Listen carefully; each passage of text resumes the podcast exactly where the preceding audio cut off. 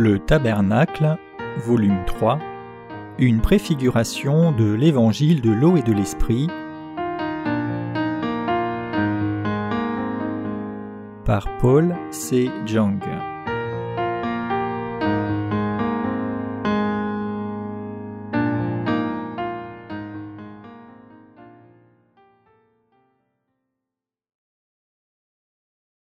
Le salut des pécheurs révélé dans le tabernacle.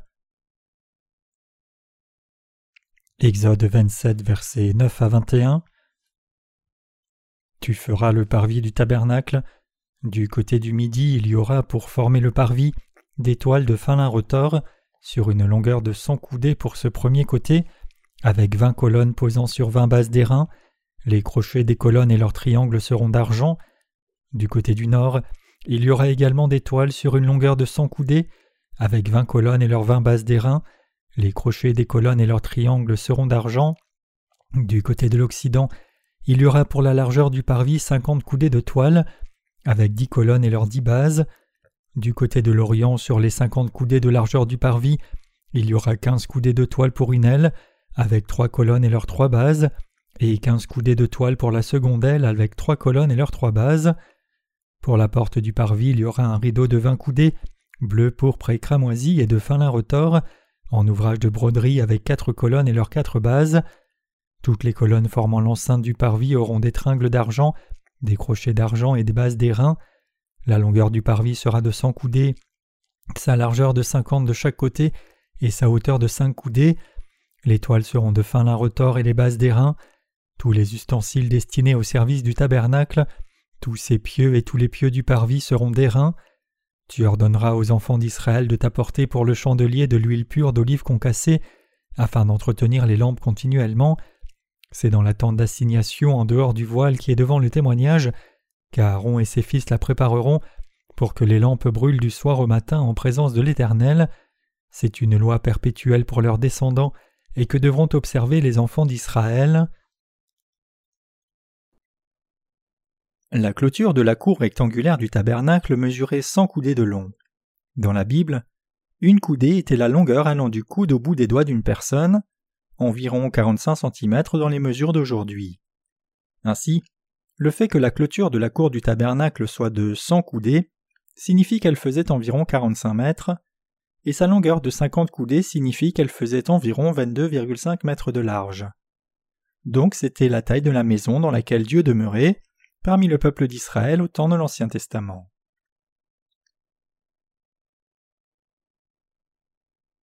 La cour extérieure du tabernacle était entourée d'une clôture. Avez-vous vu un modèle du tabernacle en image ou peinture par hasard? En gros, le tabernacle était séparé entre sa cour et le tabernacle lui-même, la maison de Dieu. Dans cette maison de Dieu, il y avait une plus petite structure appelée le sanctuaire. Le sanctuaire était couvert de quatre couvertures différentes, une couverture tissée de fin lin retors et de fil bleu, pourpre et cramoisi, une autre de chèvre, une autre d'agneau teint en rouge et une couverture en peau de dauphin. Du côté est de la cour du tabernacle, il y avait sa porte, tissée de fil bleu, pourpre et cramoisi et de fin lin retors. Lorsque quelqu'un entre par cette porte, il aurait pu voir l'autel des holocaustes et la cuve. Passant la cuve, nous aurions alors vu le tabernacle lui-même. Le tabernacle était séparé entre le lieu saint et le lieu très saint, où l'arche du témoignage de Dieu se trouvait. La clôture de la cour du tabernacle était faite de soixante piliers avec des pièces de fin lin blanc. Le tabernacle lui-même, par ailleurs, était construit avec quarante-huit planches et neuf piliers. Nous devons avoir au moins une idée générale des données extérieures du tabernacle pour être capable de comprendre ce que Dieu nous dit à travers ce modèle. Dieu demeurait dans le tabernacle fait de quarante-huit planches. Dieu a manifesté sa présence au peuple d'Israël avec une colonne de nuée le jour et de feu la nuit qui se manifestait au-dessus du tabernacle. Et dans le sanctuaire où Dieu lui-même demeurait, la gloire de Dieu remplissait le lieu. Dans le lieu saint, il y avait la table des pains de proposition, le chandelier et l'autel des parfums, et dans le lieu très saint, il y avait l'arche du témoignage et le propitiatoire. C'étaient des endroits interdits d'accès au peuple commun d'Israël. Seuls les sacrificateurs et le souverain sacrificateur pouvaient entrer dans ces lieux saints, selon le système du tabernacle. Il est écrit Or ces choses étant ainsi disposées, les sacrificateurs qui font le service entrent en tout temps dans la première partie du tabernacle, et dans la seconde le souverain sacrificateur seul entre une fois par an, non sans y porter du sang qu'il offre pour lui-même et pour les péchés du peuple. Hébreux 9, versets 6 à 7. Cela nous dit au jour d'aujourd'hui que seuls ceux qui ont la foi d'or qui croient dans l'évangile de l'eau et de l'esprit peuvent mener leur vie avec Dieu en le servant. Quelle est la signification du pain placé sur la table des pains de proposition? Cela désigne la parole de Dieu. Que signifie alors l'autel des parfums? Cela parle des prières. Dans le lieu très saint, il y avait l'arche du témoignage et le propitiatoire, fait d'or pur, qui étaient placés sur l'arche. Les chérubins tendaient leurs ailes au-dessus, couvrant le propitiatoire de leurs ailes, et ils se faisaient face en regardant vers le propitiatoire. C'était le propitiatoire, le lieu où la grâce de Dieu était répandue. Dans l'arche du témoignage, les deux tables de pierre sur lesquelles les dix commandements étaient gravés, le bâton fleuri d'Aaron, et un récipient de manne se trouvaient là. L'arche était couverte d'un couvercle d'or, le propitiatoire, et au-dessus les chérubins regardaient vers ce propitiatoire. Où vivent ceux qui ont reçu la rémission des péchés? L'endroit où ceux qui ont reçu la rémission des péchés vivent, c'est le sanctuaire. Le sanctuaire est fait de quarante-huit planches, toutes couvertes d'or. Pensez-y. Quand vous regardez les murs dorés qui ne sont pas seulement quelques-uns mais de quarante-huit planches, combien cela devait briller. Comme l'intérieur du sanctuaire et tous les ustensiles étaient faits d'or pur de la sorte, cela brillait avec éclat. L'autel des holocaustes et la cuve dans la cour extérieure du tabernacle étaient faits de bronze, et la clôture de la cour était faite de piliers couverts d'argent et de fin lin blanc. Par contre, tous les ustensiles dans le sanctuaire étaient en or, le chandelier était sculpté dans de l'or, et la table des pains de proposition aussi. Comme tous les objets dans le sanctuaire et ses trois murs étaient faits ainsi d'or pur, l'intérieur du sanctuaire brillait tout le temps avec éclat dans un reflet d'or. Le fait que l'intérieur du sanctuaire brille avec éclat dans un reflet d'or de la sorte nous dit que les saints qui sont sauvés vivent leur vie de foi précieuse dans l'Église de Dieu. Les saints qui vivent dans leur foi dans l'évangile de l'eau et de l'esprit sont comme de l'or pur qui se trouve dans le sanctuaire. La vie de ces saints qui vivent dans le sanctuaire, c'est la vie bénie qui demeure dans l'Église et l'on se tient devant le trône de Dieu pour être couvert de sa grâce à chaque jour à travers l'Église. C'est la vie de foi à l'intérieur du sanctuaire. Vous devez recevoir dans vos cœurs que seuls les justes qui sont sauvés par l'évangile de l'eau et de l'esprit peuvent vivre cette vie de foi précieuse dans le sanctuaire. Dieu a séparé clairement l'intérieur et l'extérieur du sanctuaire. Comme beaucoup de maisons ont des clôtures, la cour du tabernacle avait aussi une clôture faite de soixante piliers et entourée par des suspensions de fin lin blanc. À l'est de la cour, une porte faite de fils bleus, pourpre et cramoisi et de fin lin retors était face à tous, mesurant une longueur de neuf mètres de large. En étudiant le tabernacle, nous devons réaliser clairement ce qu'est la foi brillante que Dieu attend de nous, quel genre de foi est la foi de ceux qui sont sauvés, et par les matériaux utilisés par le tabernacle, nous devons voir comment notre Seigneur nous a sauvés. Pour apprendre ce qu'est cette foi brillante et d'or capturée dans le sanctuaire, nous devons d'abord regarder attentivement la cuve, l'autel des holocaustes, et la clôture qui était placée dans la cour extérieure du tabernacle, et tous les matériaux utilisés. En faisant cela, nous pouvons découvrir avec quel genre de foi nous devons entrer dans le sanctuaire brillant d'or et éclatant. Qu'y avait-il dans la cour extérieure du tabernacle? Il y avait la cuve et l'autel des holocaustes, et elle était entourée de soixante piliers de bois, et sur ces piliers des tentures de fin lin étaient placées comme clôture de la cour. Les piliers de cette clôture étaient faits de bois d'acacia, qui, en dépit de sa solidité, était léger. Les piliers faits de ce bois étaient environ de 2,25 mètres de haut, rendant impossible aux gens de taille normale de regarder par-dessus, à l'intérieur du tabernacle depuis l'extérieur de la clôture de la cour extérieure. Mais si quelqu'un était délibérément à proximité de ce mur pour y monter, l'on pouvait voir dans la cour mais sans cette aide il était impossible de regarder l'intérieur. Cela nous dit que par nos efforts humains, nous ne pouvons pas entrer dans le royaume de Dieu. à l'extrémité extérieure des piliers de bois de la cour extérieure, des socles de bronze étaient placés et le haut était couvert d'une pièce d'argent. Comme les piliers ne pouvaient pas tenir tout seuls, des bandes d'argent fixaient fortement les piliers adjacents les uns aux autres. Et pour soutenir les piliers fermement dans leur direction, les crochets d'argent placés sur la couverture d'argent du pilier étaient attachés aux pièces de bronze par des cordes. Exode 35, verset 18. Quels étaient les matériaux utilisés pour la porte de la cour du tabernacle? Les matériaux utilisés pour la porte de la cour du tabernacle étaient du fil bleu, pourpre et cramoisi, et du fin lin retors. La hauteur de la porte était de 2 mètres 25 et sa largeur était d'environ 9 mètres. C'était une pièce tissée de fil bleu, pourpre et cramoisi et de fin lin retors, qui était attachée à quatre piliers. Ainsi, Lorsque quelqu'un essayait d'entrer dans la cour du tabernacle, il pouvait facilement trouver la porte. Les matériaux du fil bleu, pourpre et cramoisi et du fin lin retors utilisés pour la porte du tabernacle révèlent le fait que Dieu allait nous sauver de tous nos péchés par les quatre œuvres de son Fils Jésus.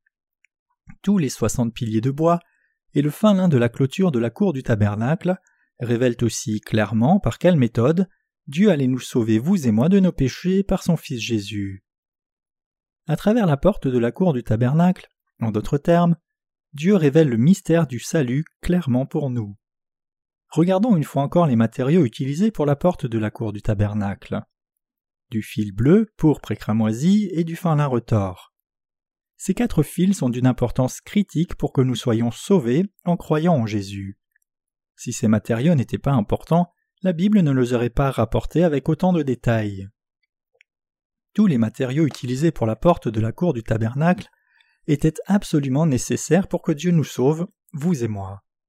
Cependant, le fait que la porte soit tissée de fils bleus, pourpre et cramoisi et de fin lin retors sans faute est de la plus haute importance pour que Dieu sauve les pécheurs, parce que ces quatre fils étaient la révélation même du salut parfait de Dieu. C'est ainsi que Dieu l'a déterminé. C'est pour cela que Dieu a donné le modèle du tabernacle à Moïse sur le mont Sinaï, et lui a dit de faire la porte de la cour du tabernacle exactement selon son plan. Quelles sont les implications du fil bleu, et cramoisi et du fin lin retors? La porte du lieu saint était faite d'un rideau tissé de fil bleu, et cramoisi et de fin lin retors, et le voile entre le lieu saint et le saint des saints était aussi tissé de ces quatre fils. Non seulement cela, mais l'éphod et le pectoral du souverain sacrificateur étaient aussi tissés de bleu, pourpre et cramoisi et de fin lin retors.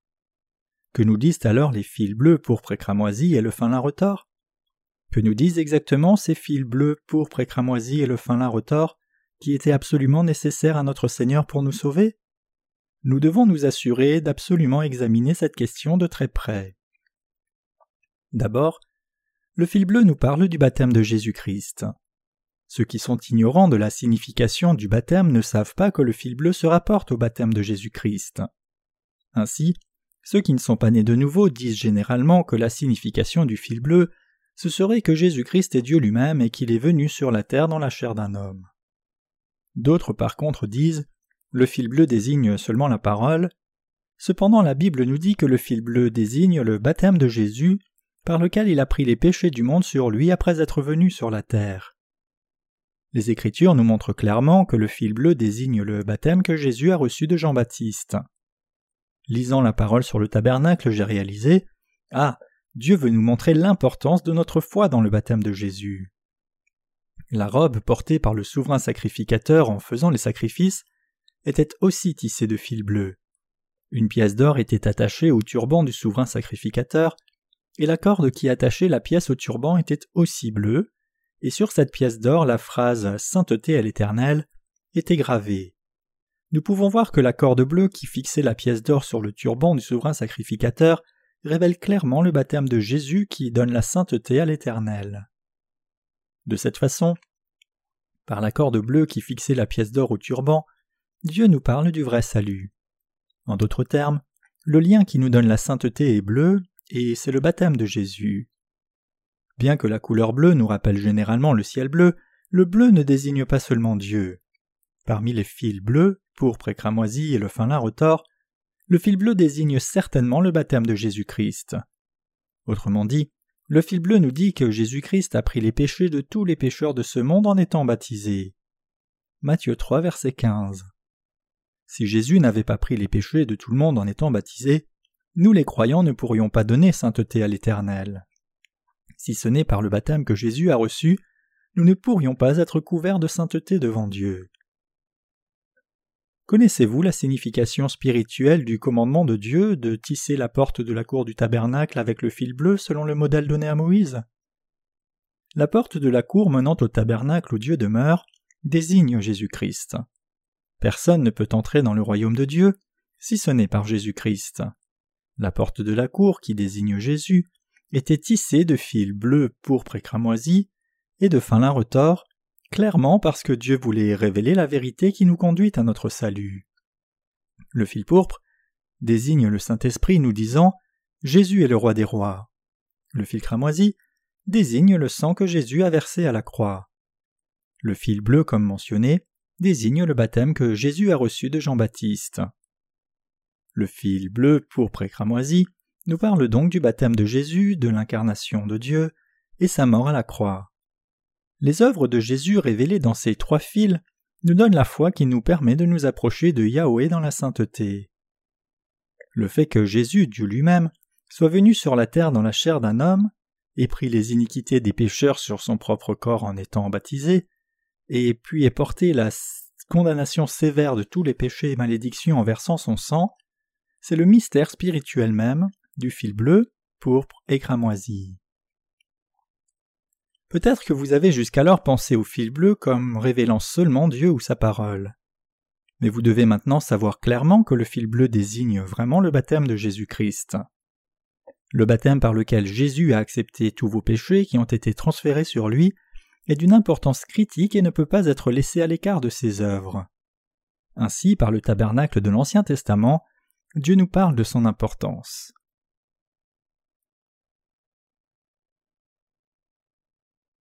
Le baptême de Jésus est la méthode par laquelle il a porté tous nos péchés. Les piliers de la clôture du tabernacle étaient faits de bois d'acacia. Des socles de bronze étaient placés en bas de ces piliers, et des couvercles d'argent étaient posés à leur sommet. Cela nous dit d'abord que les pécheurs doivent être jugés pour leurs péchés. Seuls ceux qui ont été jugés une fois pour leurs péchés peuvent être sauvés. Ceux qui n'ont pas encore été jugés et ne sont donc pas sauvés ne peuvent éviter d'être condamnés et de prendre la punition éternelle pour leurs péchés quand ils seront devant Dieu. Comme il est écrit, le salaire du péché c'est la mort. Romains 6, verset 23. Les pécheurs seront certainement sujets au terrible jugement de Dieu à cause de leurs péchés. Les pécheurs doivent donc être jugés par Dieu pour leurs péchés, puis vivre en étant revêtus de sa grâce. C'est la nouvelle naissance. La foi au fil bleu, que Jésus-Christ a pris tous nos péchés sur lui par le baptême, et la foi au fil cramoisi que Jésus a délivré tous les péchés en étant jugé à la croix, ce n'est autre que cette foi qui nous fait mourir à nos péchés et naître de nouveau. Vous devez réaliser que seule la condamnation éternelle attend ceux qui, à cause de leur incrédulité, ne peuvent pas passer par le jugement par leur foi. Le baptême de Jésus est le moyen par lequel Jésus-Christ a porté tous nos péchés pour nous sauver de tous nos péchés. Jésus a été baptisé par Jean-Baptiste pour prendre tous nos péchés sur lui. Jésus est Dieu lui-même, et pour nous sauver, il est venu sur la terre dans la chair d'un homme, a pris toutes les iniquités des pécheurs sur lui en étant baptisé par Jean-Baptiste, représentant de l'humanité, et a été condamné sévèrement à la place des pécheurs en donnant son propre corps à la croix et en versant l'eau et le sang. La porte de la cour du tabernacle nous parle en détail fin de l'œuvre que Jésus a accomplie comme notre Sauveur. Par la porte de la cour du tabernacle, Dieu nous dit clairement que Jésus est devenu le Sauveur des pécheurs. Le fin lin retors désigne la parole des Anciens et Nouveaux Testaments qui sont détaillés et qui se correspondent l'une à l'autre. Combien chaque maille devait être serrée pour constituer ce fin lin retors À travers ce fin lin retors, Dieu nous dit en détail comment il nous a sauvés. Quand nous regardons des tapis, nous voyons qu'ils sont tissés en cousant différents fils ensemble. Ainsi, Dieu a dit aux Israélites de faire la porte de la cour du tabernacle en tissant du fil bleu, pourpre et cramoisi et du fin lin retors. Cela nous dit que Jésus qui est venu vers nous par l'eau, le baptême, le sang, la croix, et le Saint-Esprit, Jésus est Dieu, ce qui se trouve dans la parole précise de Dieu, c'est la porte de notre salut. En ayant la foi correcte en Jésus-Christ qui est révélée dans la parole précise de Dieu, et en étant couverts de son amour, nous avons été maintenant sauvés totalement par la foi. Jésus-Christ ne nous a pas sauvés hasardeusement. Nous pouvons voir cela quand nous regardons le tabernacle. Jésus a vraiment sauvé les pécheurs de façon élaborée. Nous pouvons réaliser combien c'est élaboré quand nous regardons juste au pilier de la clôture. Pourquoi parmi tous les nombres? Celui des piliers de la clôture est-il de soixante? C'est parce que le chiffre 6 désigne l'homme et le nombre 3 Dieu.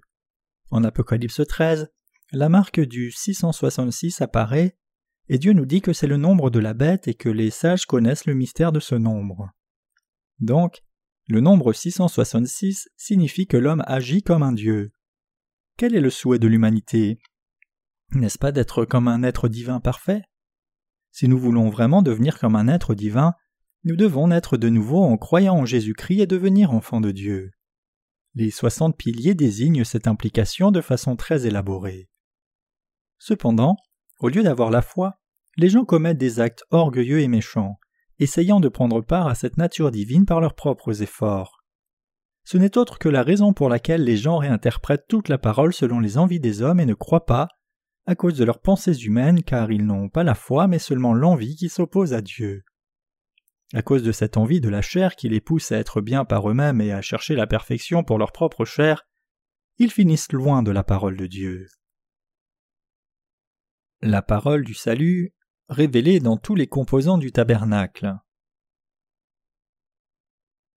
Pour que Jésus-Christ sauve les pécheurs et les fasse entrer dans le sanctuaire, tous les ustensiles et matériaux du tabernacle étaient nécessaires.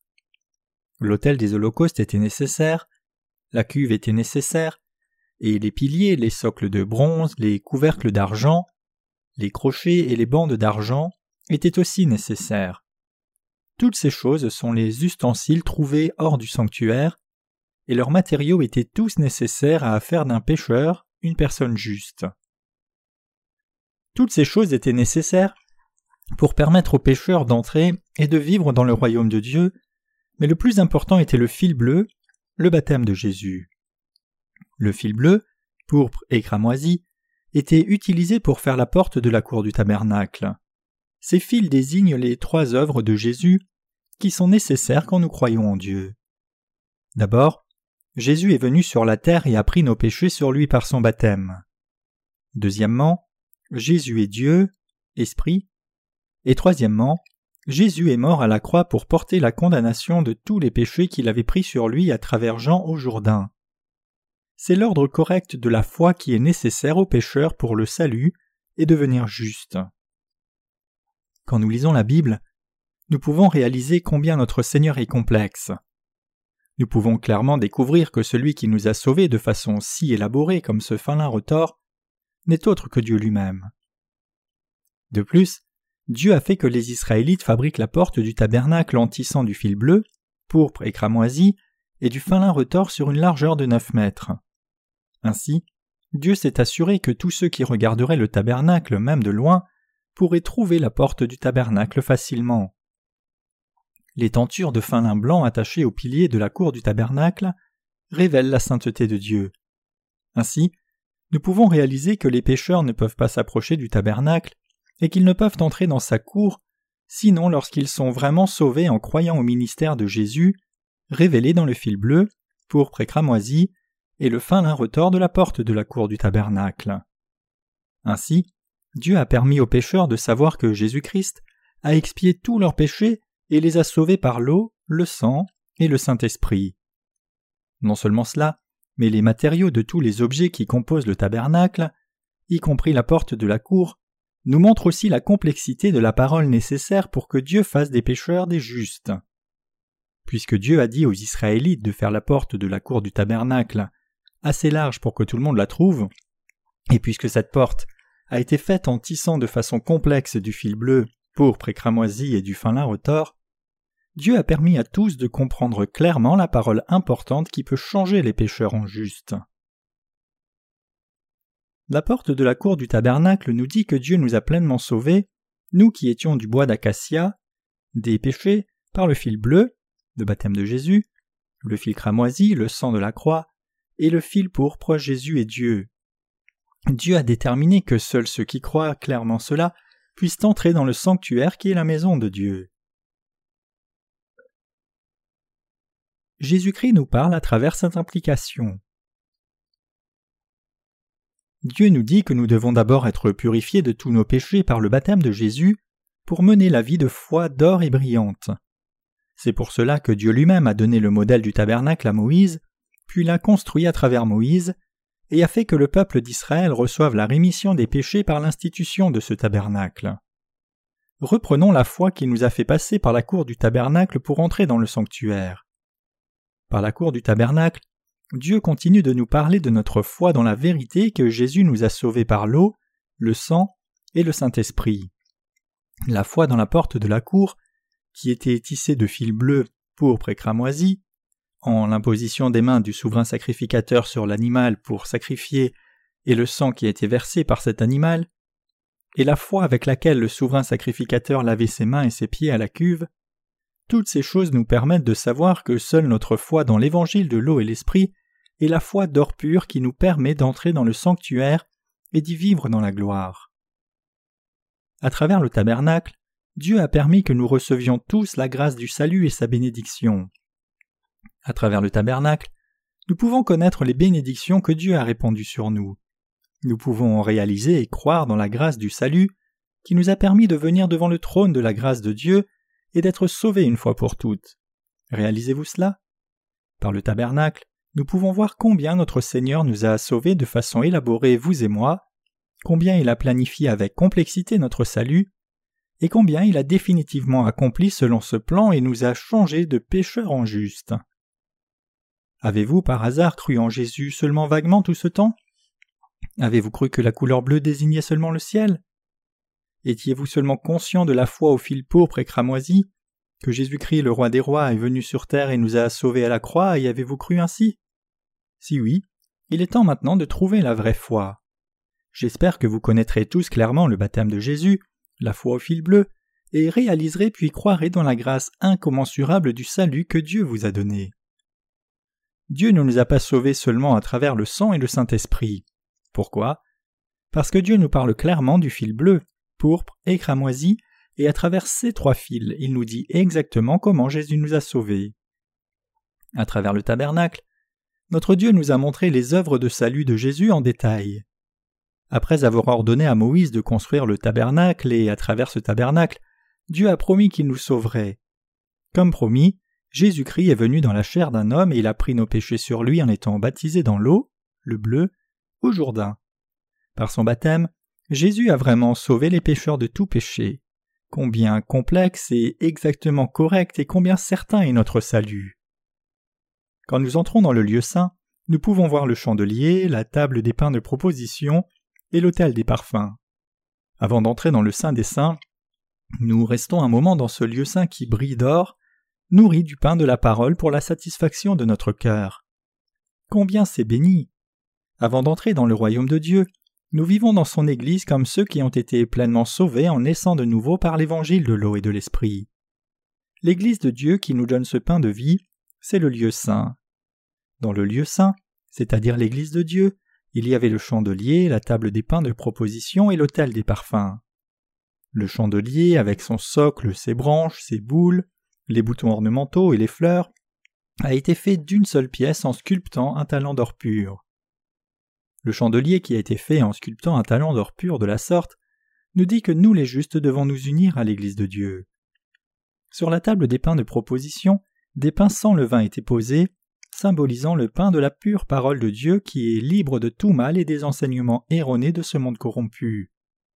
Le sanctuaire de Dieu, c'est-à-dire l'Église de Dieu qui prêche cette pure parole de Dieu qui est sans aucun levain, et vit par la foi pure sans faire le mal devant Dieu. Devant le voile du Saint des Saints, l'autel des parfums était placé. L'autel des parfums était le lieu où l'on priait Dieu. À travers les ustensiles du sanctuaire, Dieu nous dit que lorsque nous venons devant lui, nous devons être dans l'unité, la foi dans sa parole pure et la prière. Seuls les justes peuvent prier, car Dieu écoute seulement les prières des justes. Ésaïe 59, versets 1 à 2, Jacques 5, verset 16. Et tout le monde ne peut pas le rencontrer juste parce qu'il prie ardemment devant Dieu. Ainsi, le lieu saint nous dit combien c'est glorieux pour nous d'être sauvés dans l'Église de Dieu.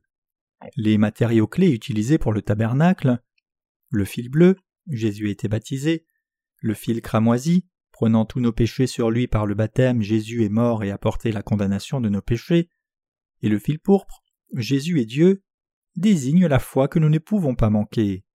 Ces trois constituent l'ensemble de notre foi. Quand nous croyons que Jésus est le Fils de Dieu et Dieu lui-même en essence, et qu'il nous a sauvés, nous pouvons alors entrer dans le lieu saint d'or rayonnant où Dieu demeure. Si nous ne croyons pas aux œuvres de Jésus qui sont révélées dans ces trois fils, alors nous ne pouvons pas entrer dans le lieu saint, peu importe avec quelle ardeur nous croyons en Jésus. Tous les chrétiens ne peuvent entrer dans le Saint des Saints. Ceux qui essayent d'entrer dans la cour du tabernacle avec une foi erronée. Aujourd'hui, il y a beaucoup de chrétiens qui sont incapables d'entrer dans le lieu saint, même s'ils professent leur foi. Il y en a, en d'autres termes, de ces gens qui essayent d'être sauvés avec une foi aveugle. Nul autre que ceux qui pensent qu'ils peuvent être sauvés juste en croyant au sang de Jésus-Christ, et qu'il est Dieu lui-même et le roi des rois, ne sont précisément ceux-là. Ils croient en Jésus de façon simpliste. Croyant seulement au sang de Jésus, ils se tiennent devant l'autel des holocaustes et prient aveuglément Seigneur, je suis toujours pécheur, pardonne-moi Seigneur, je te remercie Seigneur d'avoir été crucifié et d'être mort à ma place, ô Seigneur, je t'aime. Après avoir fait cela le matin, ils retournent à leur vie puis reviennent encore à l'autel des holocaustes le soir et font la même prière à perpétuité. Les gens qui vont à l'autel des holocaustes chaque matin, chaque soir et chaque mois ne peuvent pas être nés de nouveau, mais ils tombent dans la foi erronée selon leurs propres pensées. Ils mettent le sacrifice sur l'autel des holocaustes brûlant de flammes rouges et donnent leur sacrifice par le feu. Puisque la chair est brûlée dans les flammes, l'odeur de la chair brûlée se répand et des fumées noires et blanches montent. L'autel des holocaustes n'est pas un endroit où nous pleurons pour demander à Dieu de faire disparaître nos péchés, mais c'est en fait un endroit qui nous rappelle le feu terrible de l'enfer. Cependant, les gens vont à cet endroit chaque matin et chaque soir et disent Seigneur, j'ai péché, pardonne mes péchés. Ils retournent ensuite chez eux, satisfaits d'eux-mêmes comme s'ils avaient vraiment été pardonnés. Ils peuvent même être si heureux qu'ils chantent J'ai été pardonné, tu as été pardonné, nous avons été pardonnés. Mais de tels sentiments ne sont que temporaires. En un rien de temps, ils pêchent de nouveau et se trouvent devant l'autel des holocaustes une fois de plus en confessant Seigneur, je suis pécheur. Ceux qui vont et viennent de l'autel des holocaustes chaque jour sont, indépendamment de la foi en Jésus qu'ils professent, toujours pécheurs. Ces gens ne peuvent pas entrer dans le saint royaume de Dieu. Qui alors peut pleinement recevoir la rémission des péchés et entrer dans le sein de Dieu? Ce sont ceux qui connaissent et croient le mystère du fil bleu, pourpre et cramoisi, établi par Dieu. Ceux qui croient cela peuvent passer par l'autel des holocaustes par leur foi dans la mort de Jésus, qui a pris tous leurs péchés qui ont été transférés sur lui, laver leurs mains et leurs pieds à la cuve et se rappeler que tous leurs péchés ont été transférés sur Jésus par son baptême, puis entrer dans le lieu saint de Dieu. Ceux qui croient en l'évangile de l'eau et de l'esprit et ont reçu la rémission de leurs péchés peuvent entrer dans le royaume des cieux par la foi, car leur foi est approuvée de Dieu. J'espère que vous réaliserez tous et croirez que le sens biblique du fil bleu c'est le baptême de Jésus. Beaucoup professent croire en Jésus aujourd'hui, mais peu vont jusqu'à croire dans l'eau, le fil bleu, le baptême de Jésus. C'est un phénomène profondément triste. C'est une cause de grande tristesse que tant de gens laissent de côté la foi la plus importante dans le baptême parmi leurs croyances chrétiennes, alors que Jésus n'est pas seulement venu sur la terre comme Dieu et n'est pas seulement mort à la croix. J'espère et prie que maintenant même vous connaissiez aussi et croyez dans la foi du fil bleu, pour précramoisi, et deveniez ainsi de ceux qui entrent dans le royaume de Dieu. Nous devons croire au Seigneur, révélé dans le fil bleu, pour précramoisi du tabernacle. Notre Seigneur nous a sauvés, vous et moi, complètement. Quand nous regardons le tabernacle, nous pouvons voir avec quelle méthode élaborée le Seigneur nous a sauvés. Nous ne pouvons assez le remercier pour cela. combien nous sommes reconnaissants de ce que le Seigneur nous ait sauvés par le fil bleu, pourpre et cramoisi, et qu'il nous ait aussi donné la foi qui croit dans ces fils bleus, pourpre et cramoisi. Les pécheurs ne peuvent pas entrer dans le lieu saint sans être couverts de la grâce de Dieu et avoir passé le jugement terrible des péchés. Comment quelqu'un qui n'a pas été jugé pour ses péchés peut-il ouvrir la porte du tabernacle et entrer dans le lieu saint? On ne peut pas. Quand ces gens entrent dans le lieu saint, ils sont maudits et rendus aveugles sur le champ. Ouah, il fait si clair ici. Oh, pourquoi je ne vois plus rien? Quand j'étais dehors, je pensais que je pourrais voir ce qu'il y a dans le lieu saint si seulement j'entrais. Pourquoi je ne vois rien du tout et pourquoi est-ce sombre? Je voyais bien quand j'étais hors du lieu saint. On m'a dit que le lieu saint est brillant, pourquoi est-ce encore plus sombre ici? Ils ne peuvent pas voir parce qu'ils sont aveugles spirituellement, car ils n'ont pas la foi au fil bleu, pour précramoisi. Ainsi les pécheurs ne peuvent pas entrer dans le lieu saint. Notre Seigneur nous a permis de ne pas être aveuglés dans le lieu saint, mais de recevoir la bénédiction de vivre dans le lieu saint pour toujours. À travers le fil bleu, pourpre et cramoisi, et le fin retors trouvé dans chaque coin du tabernacle, Dieu nous a donné exactement la méthode de notre salut, et selon cette parole de prophétie, il nous a effectivement délivrés de tous nos péchés. Notre Seigneur nous a sauvés par l'eau, le sang, et le Saint-Esprit, 1 Jean 5 versets 4 à 8, pour que nous ne soyons pas aveuglés mais que nous vivions pour toujours dans sa grâce éclatante. Il nous a sauvés par le fil bleu, pourpre et cramoisi, et le fin lin retors. Notre Seigneur nous l'a promis par sa parole complexe, et il nous a dit qu'il nous a sauvés en accomplissant cette promesse. Croyez-vous que vous et moi avons été sauvés par les œuvres complexes de Jésus, révélées dans le fil bleu, pourpre et cramoisi et le fin lin retors? Oui, Avons-nous été sauvés juste hasardeusement? Non, nous ne pouvons pas être sauvés sans croire au fil bleu pour précramoisi. Le fil bleu ne désigne pas Dieu. Il désigne le baptême de Jésus par lequel il a pris tous les péchés de chaque pécheur du monde dans le Jourdain. Il est possible, à l'occasion, de se trouver devant l'autel des holocaustes sans croire au fil bleu le baptême de Jésus. Les gens peuvent même arriver jusqu'à la cuve proche de l'autel des holocaustes, mais ils ne peuvent pas entrer dans le lieu saint où Dieu demeure. Ceux qui peuvent ouvrir la porte du tabernacle et entrer dans le lieu saint sont seulement les vrais enfants de Dieu qui ont reçu la rémission des péchés en croyant pleinement dans l'évangile de l'eau et de l'esprit. Mais les pécheurs qui que ce soit ne peuvent pas entrer dans le lieu saint. Jusqu'où devons-nous alors entrer pour obtenir le salut? Nous sommes sauvés non quand nous entrons juste dans la cour du tabernacle, mais seulement quand nous entrons dans le lieu saint où Dieu se trouve. la différence entre la foi à l'intérieur du tabernacle et la foi en dehors. L'autel des holocaustes et la cuve dans la cour extérieure du tabernacle étaient faits de bronze, et la clôture était faite de bois, d'argent et de bronze. Mais quand nous entrons dans le tabernacle, les matériaux sont complètement différents. Une caractéristique clé du tabernacle, c'est que c'est une maison d'or. Les trois murs étaient construits avec quarante-huit planches d'acacia et recouverte d'or. La table des pains de proposition et l'autel des parfums étaient aussi faits d'acacia et couverts d'or, et le chandelier était fait en sculptant un talent d'or. Ainsi, les ustensiles dans le lieu saint étaient faits ou couverts d'or pur. Par contre, de quoi étaient faits les socles sous les planches? Ils étaient faits d'argent. Alors que les socles des piliers de la clôture de la cour du tabernacle étaient faits de bronze, les socles des planches du tabernacle étaient d'argent et alors que les piliers de la clôture de la cour étaient faits de bois, les planches du tabernacle étaient faites de bois d'acacia recouvertes d'or. Mais les socles des cinq piliers de la porte du tabernacle étaient faits de bronze. Bien que les socles des planches du tabernacle étaient en argent, les socles des piliers de la porte du tabernacle étaient de bronze. Qu'est-ce que cela signifie? Cela signifie que quiconque vient dans la présence de Dieu doit être jugé pour ses péchés. Comment pouvons-nous alors venir devant Dieu quand nous sommes jugés et mis à mort? Si nous mourions nous-mêmes, nous ne pourrions pas nous tenir devant Dieu. À travers le bronze utilisé pour les socles des cinq piliers de la porte du tabernacle, Dieu nous dit que même si nous devions être jugés pour nos péchés, Jésus a pris tous nos péchés sur lui par son baptême et a été condamné pour ses péchés à notre place. Nous étions ceux qui devions être condamnés pour nos péchés mais quelqu'un d'autre a porté cette condamnation pour tous nos péchés à notre place. Au lieu de nous, quelqu'un est mort pour nous. Celui qui a été condamné sévèrement et mort à notre place n'est autre que Jésus-Christ. La foi qui est révélée dans le fil bleu, c'est la foi qui croit que Jésus-Christ a pris tous nos péchés qui ont été transférés sur lui par son baptême, et a ainsi pardonné tous nos péchés.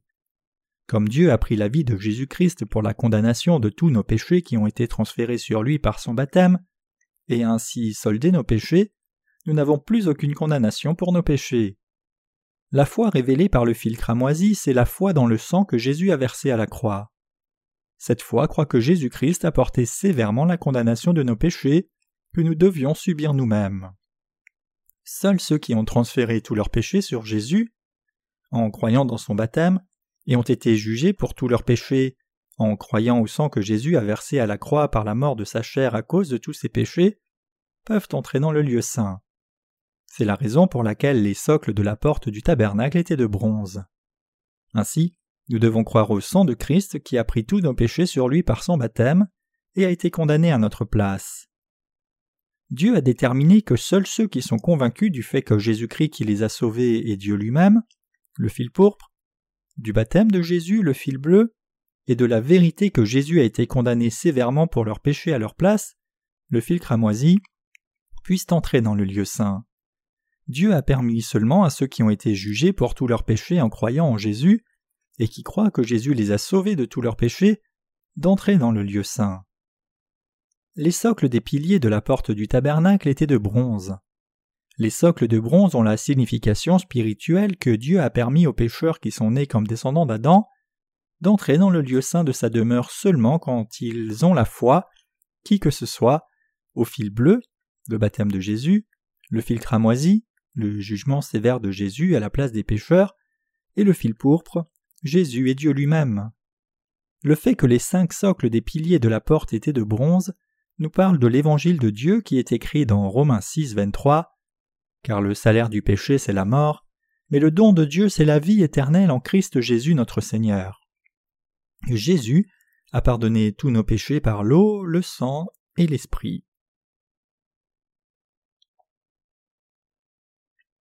Nous ne devons pas ignorer mais croire dans la parole et en Dieu.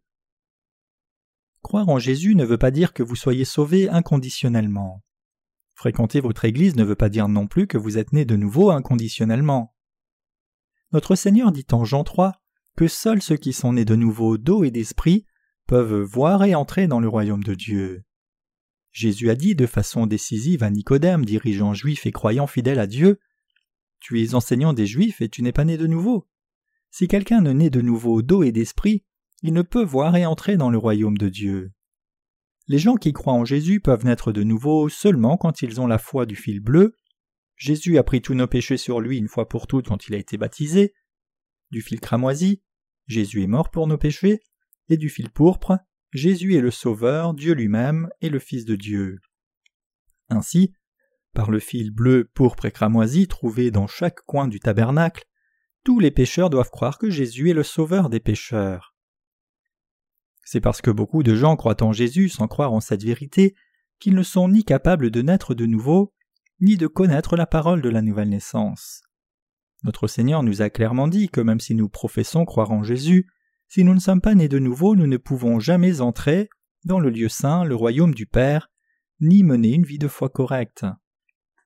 Dans nos pensées humaines, nous pouvons nous demander combien ce serait bien si tous les chrétiens étaient nés de nouveau, peu importe ce qu'ils croient, n'est-ce pas? Si nous pouvions être sauvés juste en invoquant le nom de Jésus et en professant notre foi en lui juste en parole, sans même connaître le détail de ce qu'il a fait pour nous sauver, nous et l'humanité, les gens trouveraient facile de croire en Jésus.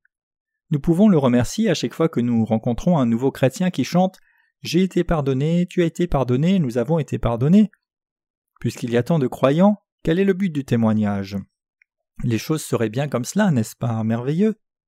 Mais si c'était vraiment le cas, les gens penseraient au salut trop facilement puisque quiconque invoquerait le nom du Seigneur serait sauvé, et le salut reviendrait à vivre selon ce dont on aurait envie.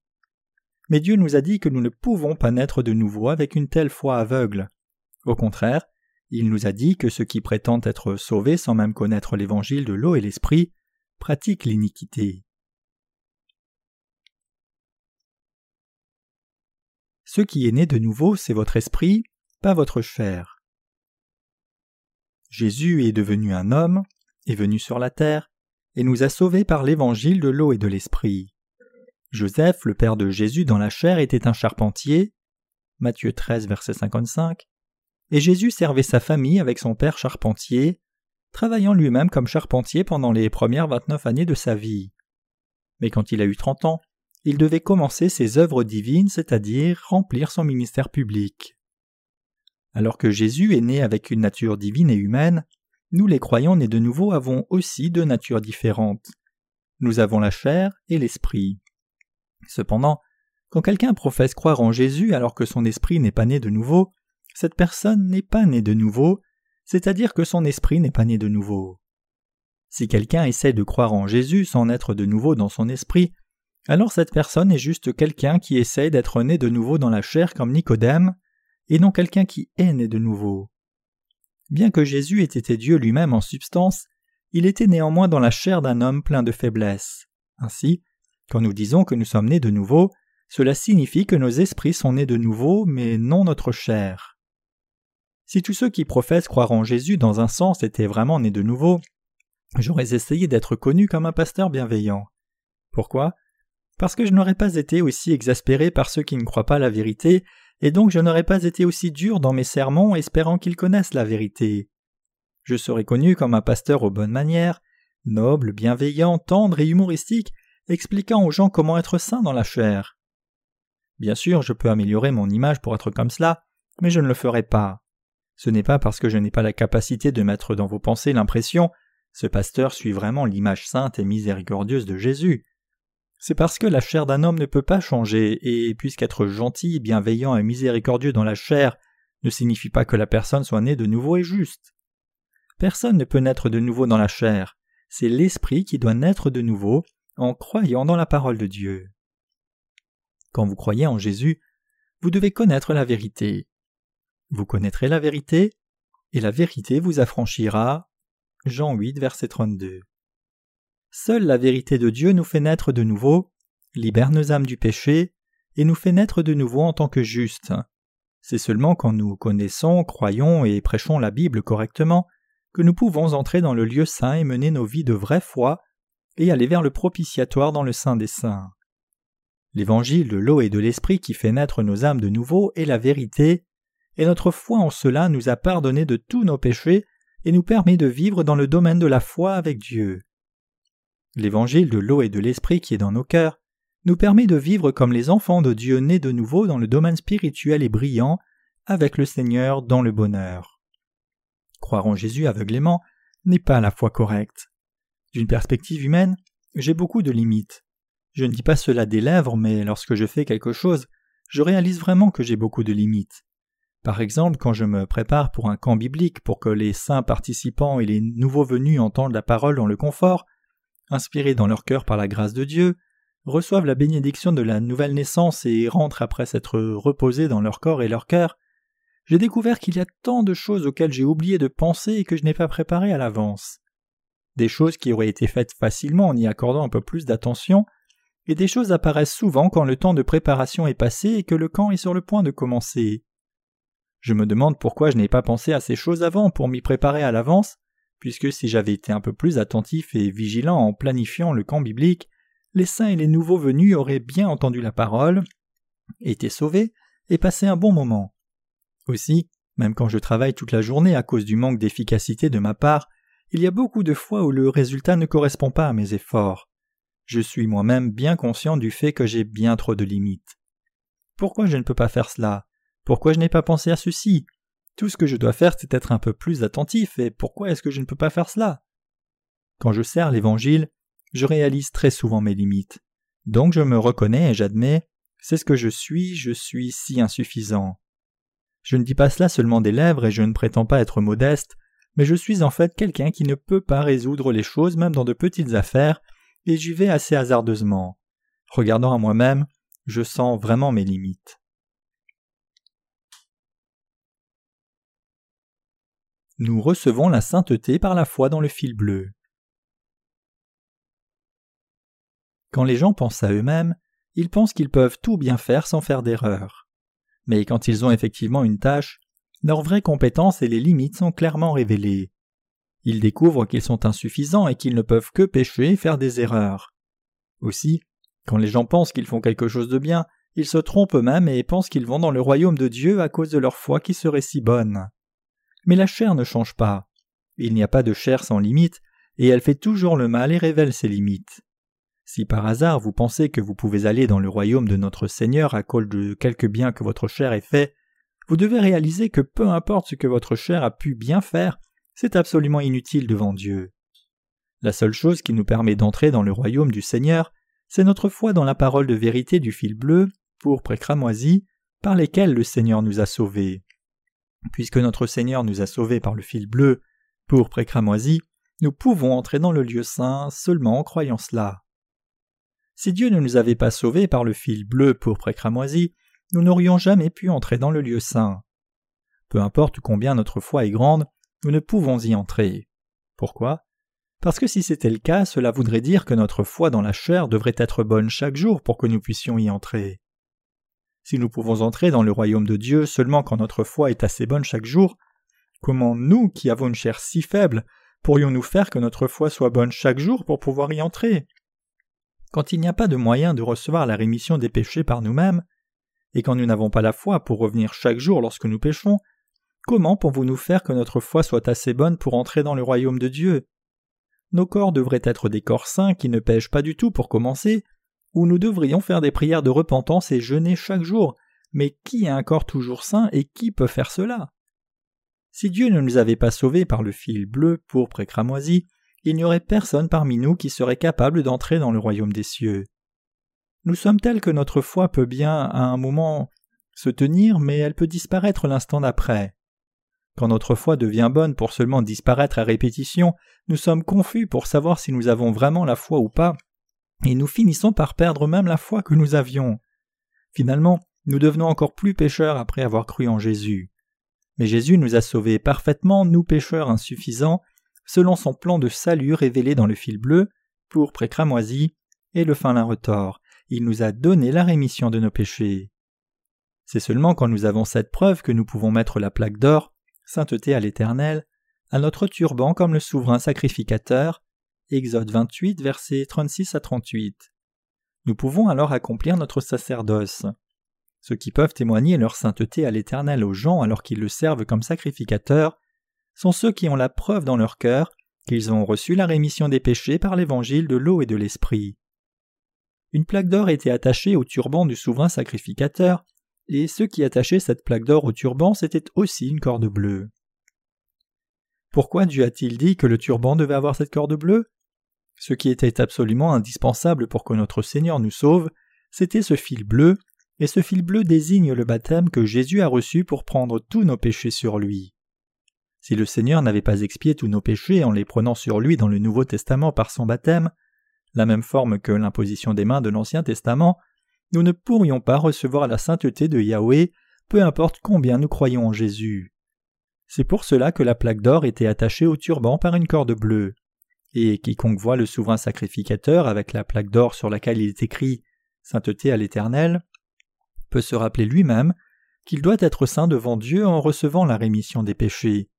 Et cela fait que les gens réfléchissent à comment être saints devant Dieu. Nous devons aussi nous rappeler comment nous sommes devenus justes. Comment sommes-nous devenus justes? Lisons Matthieu 3, verset 15. Mais Jésus lui répondit Laisse faire maintenant, car il est convenable que nous accomplissions ainsi tout ce qui est juste, et Jean ne lui résista plus. Jésus nous a tous sauvés des péchés en étant baptisés. Puisque Jésus a pris nos péchés sur lui par son baptême, ceux qui croient cela sont sans péché. Si Jésus n'avait pas été baptisé, comment aurions-nous pu dire que nous sommes sans péché? Avez-vous reçu la rémission des péchés seulement par votre confession de foi dans la mort de Jésus à la croix, avec des larmes sincères dans les yeux? Il y a tant de gens qui, trouvant difficile d'être attristés par la mort de Jésus, quelqu'un avec qui ils n'ont aucune relation du tout, essayent de sortir des larmes en pensant à leur mort de, leurs grands-parents, ou aux difficultés qu'ils ont eues en étant malades, ou encore les difficultés et souffrances de leur propre passé. Que vous fassiez semblant de pleurer ainsi, ou que vous soyez vraiment attristé par la crucifixion de Jésus, vos péchés ne peuvent pas être expiés de cette façon, quoi qu'il en soit. Comme la plaque d'or gravée Sainteté à l'Éternel était attaché avec une corde bleue au turban du souverain sacrificateur. Ce qui expie nos péchés et nous rend saints, c'est le baptême de Jésus. Nos cœurs ont reçu la rémission des péchés parce que Jésus a pris tous nos péchés sur lui par son baptême, parce que Yahweh a mis tous nos péchés sur lui, et parce que tous les péchés du monde ont été transférés sur Jésus par son baptême. Peu importe combien nos cœurs peuvent être vides d'émotions, et peu importe combien nous pouvons être insuffisants dans nos actes, nous sommes devenus justes et avons été parfaitement sauvés par la parole du fil bleu inscrite dans la Bible. Quand nous regardons notre chair, nous ne pouvons être dignes, mais à cause de cette foi au fil bleu, pourpre et cramoisi dans nos cœurs, c'est-à-dire parce que nous avons l'évangile parfait de l'eau et de l'esprit qui nous dit que Jésus a pris tous nos péchés sur lui par son baptême et qu'il a porté notre condamnation à la croix, nous pouvons avec assurance et sans peur parler de l'évangile. C'est parce que nous avons l'évangile de l'eau et de l'esprit que nous pouvons vivre par notre foi comme des justes et aussi prêcher cette foi juste aux gens. Nous ne pouvons être assez reconnaissants pour cette grâce de notre Seigneur. Puisque notre salut n'est pas venu à nous hasardeusement, nous sommes encore plus reconnaissants.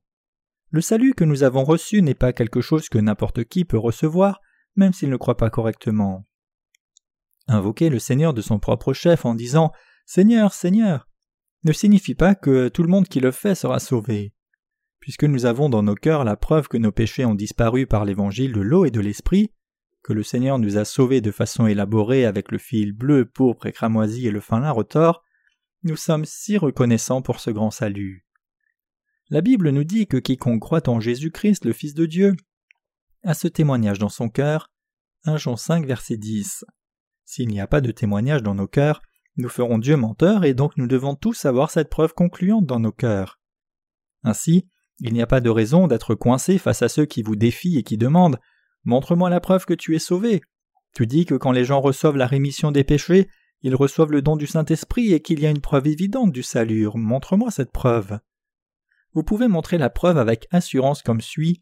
J'ai en moi l'évangile de l'eau et l'esprit par lequel Jésus m'a sauvé totalement. Puisque j'ai été sauvé parfaitement par lui, je n'ai pas de péché.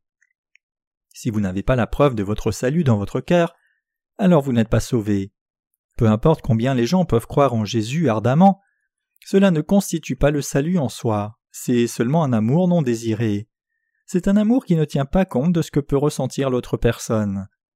Quand quelqu'un que nous ne pouvons pas aimer a un cœur attendri, attend quelque chose de nous, ressent de l'amour et nous regarde comme si elle mourait pour être aimée, cela ne signifie pas que nous devons aimer cette personne en retour.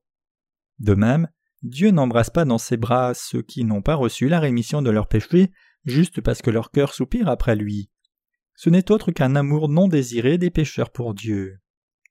Quand nous aimons Dieu, nous devons l'aimer en croyant dans sa parole de vérité. Notre amour pour lui ne doit pas être unilatéral, nous devons lui dire notre amour pour lui et nous devons d'abord voir s'il nous aime vraiment ou pas devant lui. Si nous donnons tout notre amour à une autre personne qui ne nous aime pas réellement, tout ce qui arrivera finalement, c'est un cœur brisé. Notre Seigneur nous a revêtus de la grâce du salut des péchés pour que nous ne soyons pas condamnés. Il nous a permis d'entrer dans le royaume de Dieu et de vivre avec Dieu, et il nous a fait don qui nous permet de recevoir la rémission des péchés par la grâce de Dieu. Le salut de Dieu nous a amené d'innombrables bénédictions du ciel. Ce salut seul que Dieu nous a donné, en d'autres termes, nous a permis de recevoir toutes les bénédictions de sa part. Le salut que Jésus lui-même nous a amené. Notre Seigneur nous a sauvés par les fils bleus, pourpres et cramoisis. Il nous a donné le salut fait des trois fils différents. Ce salut du fil bleu, pourpre et cramoisi n'est autre que le don du salut donné par Dieu. C'est ce don du salut qui nous permet d'entrer et de vivre dans le lieu saint.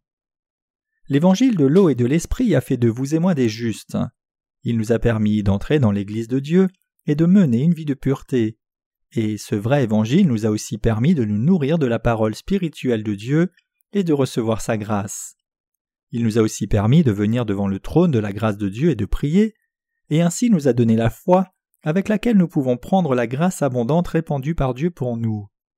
Par notre salut seul, Dieu a fait que ces bénédictions soient à nous. C'est pour cela que le salut est si précieux. Jésus nous a dit de construire notre maison de la foi sur le roc. Matthieu 7, verset 24. ce roc n'est autre que notre salut venant par l'évangile de l'eau et de l'esprit. Ainsi, nous devons tous vivre nos vies de foi en étant sauvés, devenir les justes en étant sauvés, jouir de la vie éternelle en étant sauvés et entrer dans le ciel en étant sauvés. Les temps de la fin de ce monde approchent. En ce temps donc, les gens ont plus de raisons d'être sauvés par la parole exacte. Il y a des gens qui disent que l'on peut être sauvé juste en croyant en Jésus comme cela, sans connaître cette foi du fil bleu, pourpre et cramoisi, et qu'il n'y a pas besoin de parler de la vie de foi, car il suffit d'être sauvé comme ceci. Cependant, la raison pour laquelle je dis cela à répétition, c'est que seuls ceux qui ont reçu la rémission des péchés dans leur cœur peuvent mener la vie de foi que Dieu approuve. Puisque le cœur de tous les saints qui ont reçu la rémission des péchés est le temple saint où l'Esprit Saint demeure, les saints nés de nouveau doivent mener leur vie de foi pour ne pas tromper cette sainteté. La façon dont les justes vivent leur vie est une dimension entièrement différente de la vie des pécheurs. Du point de vue de Dieu, la façon dont les pécheurs vivent est complètement en dessous de son standard. Leur vie est seulement pleine d'hypocrisie.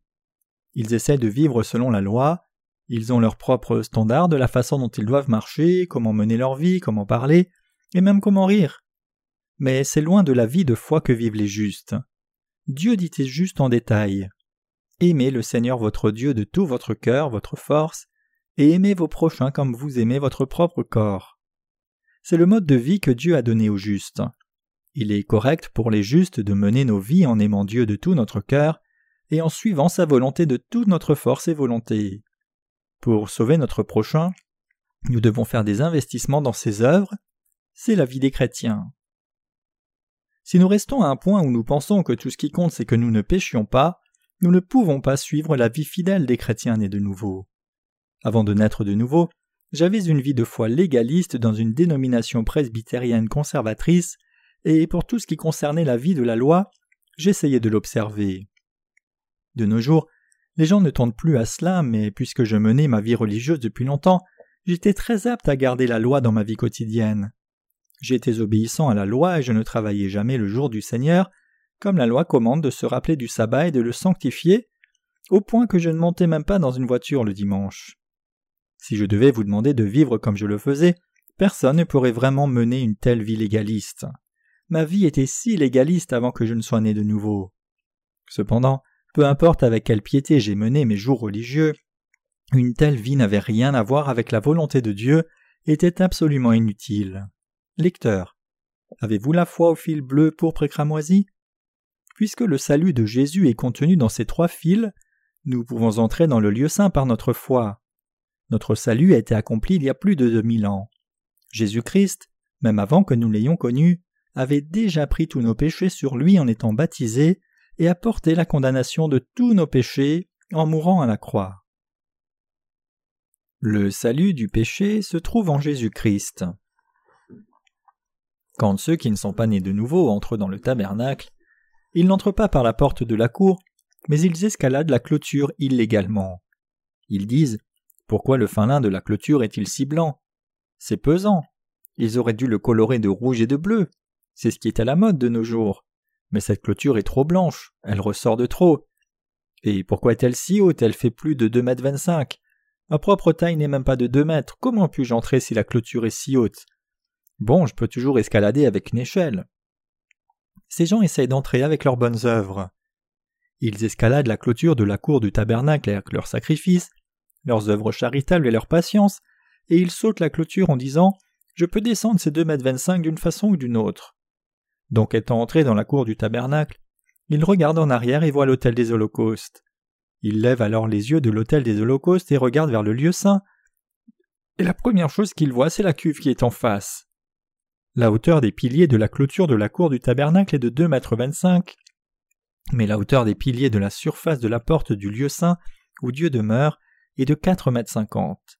Les gens peuvent entrer dans la cour du tabernacle par leur volonté s'ils ont assez de détermination, mais même s'ils escaladent les deux mètres vingt-cinq de clôture et entrent dans la cour, quand ils essayent d'entrer où Dieu demeure, ils rencontrent les piliers de quatre mètres cinquante de haut avec une porte du lieu saint. Les gens peuvent escalader deux mètres cinquante avec leurs propres efforts, mais ils ne peuvent pas passer les quatre mètres cinquante établis par Dieu, c'est leur limite. Cela signifie que lorsque nous avons d'abord cru en Jésus, nous pouvons croire comme une religion. Aussi certaines personnes peuvent croire en Jésus comme leur Sauveur par leur propre volonté, et croire que le Sauveur est seulement l'un des quatre grands sages. Indépendamment de la façon dont les gens croient, ils peuvent avoir leur propre foi de la façon qu'ils choisissent, mais ils ne peuvent pas vraiment naître de nouveau par une telle foi. Pour vraiment naître de nouveau, il faut passer par la porte de fil bleu, pour précramoisi par la foi. Nous naissons de nouveau devant Dieu en croyant que Jésus est notre Sauveur et la porte de la vérité, et qu'il nous a sauvés par l'eau, le sang et l'esprit. La foi qui croit aux œuvres de Jésus, manifestée dans les trois fils, n'est autre que la foi de l'eau, du sang et de l'esprit. Les gens sont libres de croire en autre chose, mais il n'y a absolument pas de preuve positive qu'ils puissent être sauvés et bénis en croyant ainsi. C'est seulement avec notre foi dans l'évangile de l'eau et de l'esprit que nous pouvons recevoir l'approbation de Dieu et la grande grâce et les bénédictions du salut de Dieu. L'objectif de cette foi dans l'évangile de l'eau et l'esprit, c'est de nous couvrir de la grâce de Dieu. Considérez-vous le tabernacle comme une cour de forme rectangulaire avec une maison à l'intérieur? Cela ne peut pas amener de bénéfice à votre foi. Le tabernacle nous parle d'une foi complète, et nous devons savoir exactement ce qu'est cette foi. Ne connaissant pas bien le tabernacle, vous pouvez penser que la hauteur du tabernacle est d'environ la taille de sa clôture, 2 mètres 25. Mais ce n'est pas le cas.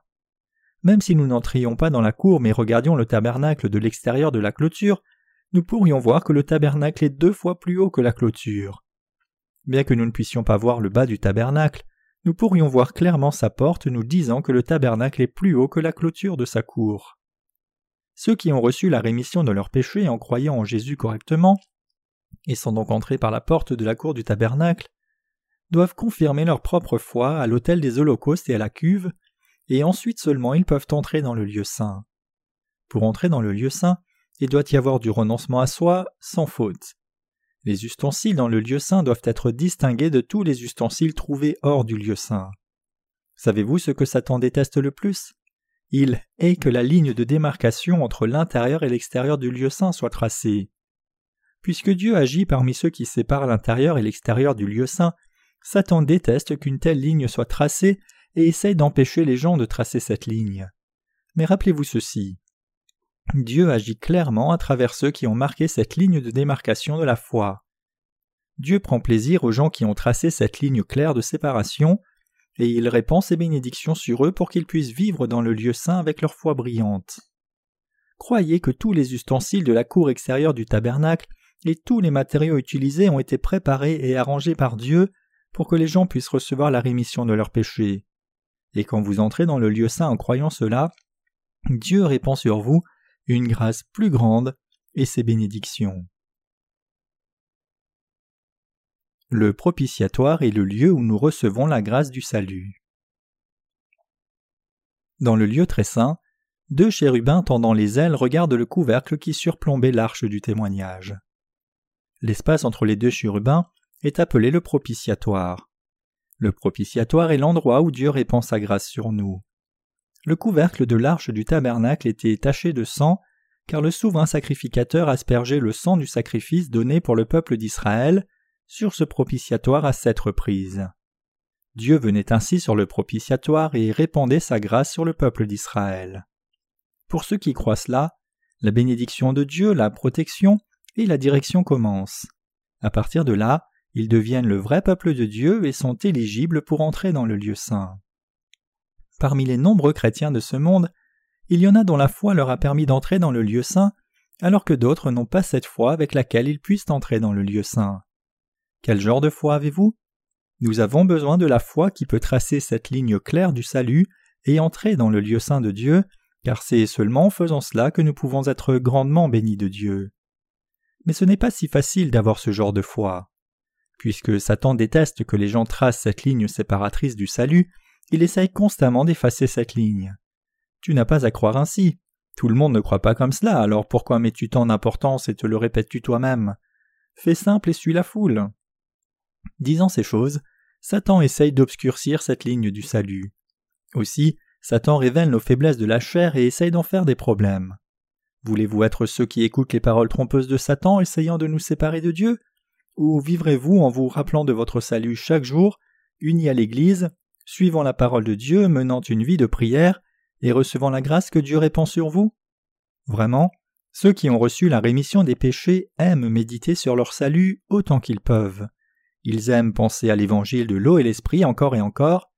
Méditer cet évangile est bon et essentiel pour vous. N'êtes-vous pas comme cela? Oh, encore cette histoire. Quand ai-je été sauvé? L'histoire matérielle et le cadre peuvent être différents, mais c'est encore cette même vieille histoire. Je suis tellement fatigué de cela. Quelqu'un dit-il une chose pareille? Je serais désolé si je devais répéter la même histoire à mon sujet à quelqu'un chaque jour, mais quand la Bible nous dit de méditer sur notre salut chaque jour, que faire? Quand l'Ancien et le Nouveau Testament parlent de l'évangile de l'eau et de l'esprit, ce qui est mal devant Dieu, c'est que les gens prêchent autre chose d'autre que cela. Toute la Bible toute sa parole parle de l'évangile de l'eau et l'esprit.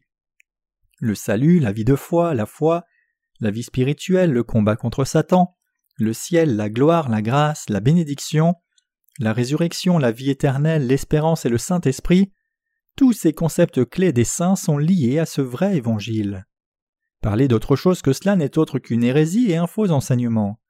Ce qui semble similaire mais qui est différent n'est autre qu'un faux enseignement.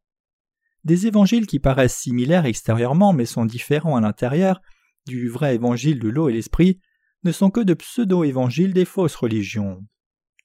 Combien est-ce merveilleux que l'Église de Dieu répande la parole de Dieu chaque jour, non les paroles trompeuses des fausses religions. C'est une bénédiction d'être uni à l'Église de Dieu, d'entendre et de croire la parole pure de Dieu.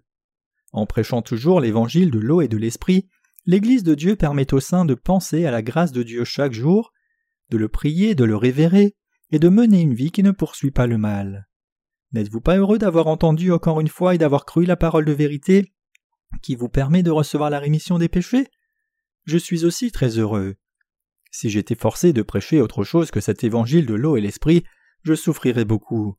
Si j'étais forcé de diffuser non la parole du salut mais d'autres enseignements humains, je voudrais m'échapper. Ce n'est pas bien sûr parce que je n'ai rien d'autre dont parler. Il y a beaucoup d'autres sujets humanistes dont je peux parler, mais ils ne sont pas nécessaires et ne sont que des enseignements du levain corrompu pour ceux qui sont nés de nouveau.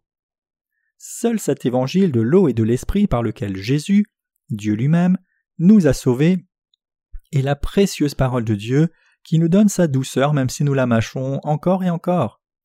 Il y a tant d'autres histoires que je pourrais vous raconter, mais j'aime le plus quand je parle de l'évangile de l'eau et de l'esprit qui nous sauve. Je suis le plus à l'aise, je suis le plus heureux quand je parle de ce salut, car c'est quand je peux me remémorer d'anciens souvenirs, me rappeler la façon dont le Seigneur m'a sauvé, le remercier de nouveau, et me nourrir du pain du salut. Je suis certain que vous aimez aussi quand vous entendez cette parole de salut. Peut-être que vous pourriez vous plaindre que ce soit la même histoire tous les jours, mais au fond vous pensez Maintenant que je l'ai de nouveau entendu, c'est encore mieux. Au début ce n'était pas si bien, mais quand je continue de l'entendre, je peux voir qu'il n'y a pas d'autre histoire aussi digne d'être entendue que celle-là. Je pensais que l'histoire d'aujourd'hui pourrait être spéciale, mais la conclusion c'est que c'était encore la même histoire, mais je suis quand même heureux, je suis certain que c'est ainsi que se sent votre cœur. Frères et sœurs, ce que je prêche ici c'est la parole de Jésus. Les prédicateurs doivent prêcher la parole de Jésus. Prêcher ce que Jésus a fait par la parole écrite de l'eau et l'esprit n'est autre chose que ce que l'Église de Dieu est supposée faire. Nous menons nos vies de foi dans l'Église. Entrer dans le lieu saint, être éclairé sous le chandelier à sept branches fait dans un talent d'or, manger du pain dans la maison d'or pur, prier à l'autel des parfums, aller au temple de Dieu, l'adorer et vivre dans cette maison d'or, ce n'est autre que notre vie de foi. Vous et moi menons maintenant cette vie de foi donnée par Dieu. Recevoir la rémission des péchés et mener la vie de foi correcte, c'est cette vie dans la maison dorée de Dieu. Et même si notre homme extérieur périt, l'homme intérieur se renouvelle de jour en jour. 2 Corinthiens 4, verset 16. Avec notre foi au fil bleu, pourpre et cramoisi, et le fin lin retors révélé dans le tabernacle, nos âmes vivent dans la maison de Dieu qui rayonne d'or. Je rends grâce à Dieu pour toujours de nous avoir sauvés de tous nos péchés et de la condamnation. Alléluia.